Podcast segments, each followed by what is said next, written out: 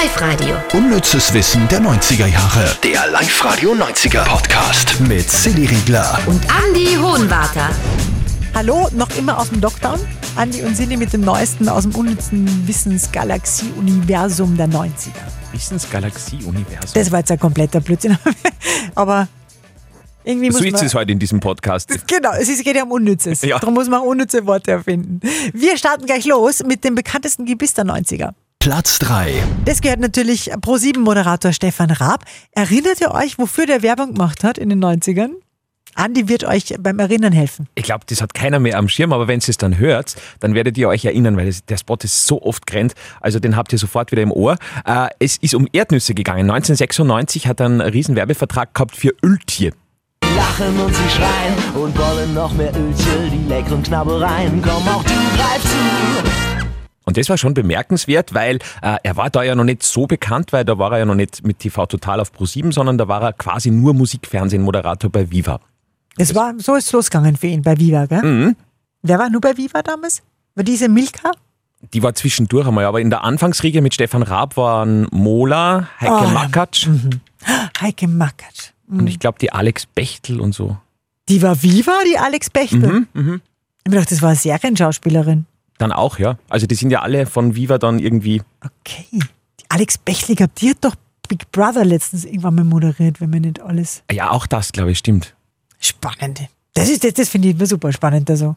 Der Mola, der war im Sommerhaus der Stars jetzt. Ja, der hat ein bisschen so Sympathieprobleme, finde ich immer. Gell? Ja, weil er im Dschungelcamp, also da bei Trash TV, ne, das ist, äh, das erzähl ist mein, meine Heimat. Bei, Im Dschungelcamp war er extrem unsympathisch, der Mola, extrem. Also da bin ich wirklich an den mögen.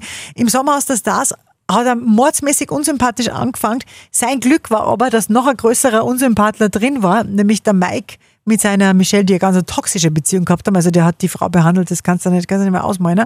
Ähm, und darum ist der Mola nicht so aufgefallen. Darum war er fast der Sympathieträger im Sommerhaus der Stars. Da hat er am meisten gehabt. Okay. Ja, aber bevor wir noch, zum, noch unnützer werden, als wir eh schon sind, gehen wir lieber zu Platz. 2. Wenn man sie auf der Bühne gesehen hat, äh, hätte man leicht glauben können, oh, schau, eine neue Girlband.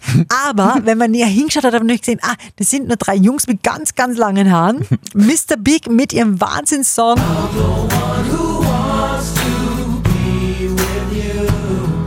Und genau um den Song ist die Woche gegangen, weil der basiert auf einer echten Teenagerliebe. Jetzt müsst ihr euch vorstellen, jetzt wird es ganz romantisch. Mr. Big Sänger Eric hat den Song im Alter von 16 Jahren geschrieben für ein Mädchen namens Patricia. Beiden sind gute Freunde gewesen und äh, er war halt voll verknallt und voll verliebt in sie und hat auch in einem Interview mal gesagt, ah, die war so schön, die war so toll und so gescheit und so schlau. und äh, er hatte da wirklich wörtlich in diesem Interview gemeint, er wäre auch für sie auf dem Boden rumgekrochen wie ein Krokodil. Aber sie hat ihn nie erhört. Vielleicht weil er einmal auf dem Boden rumgekrochen ist wie ein Krokodil. Weiß nicht, ob Frauen auf sowas anspringen, kann man nicht vorstellen. Na, wahrscheinlich Aber probiert es aus und schreibt es schreibt es dann an mir E-Mail am podcast.liferadio.at. So, und jetzt sind wir bei Platz. 1. Und da wird es jetzt gruselig. Da wird es jetzt gruselig, weil das, also da habe ich wirklich geschaut. Es geht um Akte X. Ihr wisst schon, die Serie mit Mulder und Scully und den Aliens und so weiter. Und der Grund für die Serie war eine Studie. Die ist damals rausgekommen und der Macher der Serie hat gesagt, also wenn es so ist, diese Studie, dann mache ich diese Serie. Also, es war Harvard-Professor und Pulitzerpreisgewinner John E. Max. Der hat 1991 eine Studie veröffentlicht, in der ist gestanden, dass mindestens 3,7 Millionen Amerikaner bereits von Aliens entführt worden sind. Also Basis seiner Studie waren so Untersuchungen von hunderten Menschen, die eben behauptet haben, äh, schon entführt worden zu sein und das Ganze ist irgendwie hochgerechnet worden und somit steht man dann bei 3,7 Millionen Amerikanern, die schon mal Alien-Entführungserfahrungen gemacht haben. Also sind sie doch unter uns. Es wird ja viel erklären. Es wird sehr ja, viel gerade in. Amerika, gell? Gerade in Amerika. Ja, sehr viel unnützes Wissen war das wieder. Da freue ich mich schon auf nächste Woche.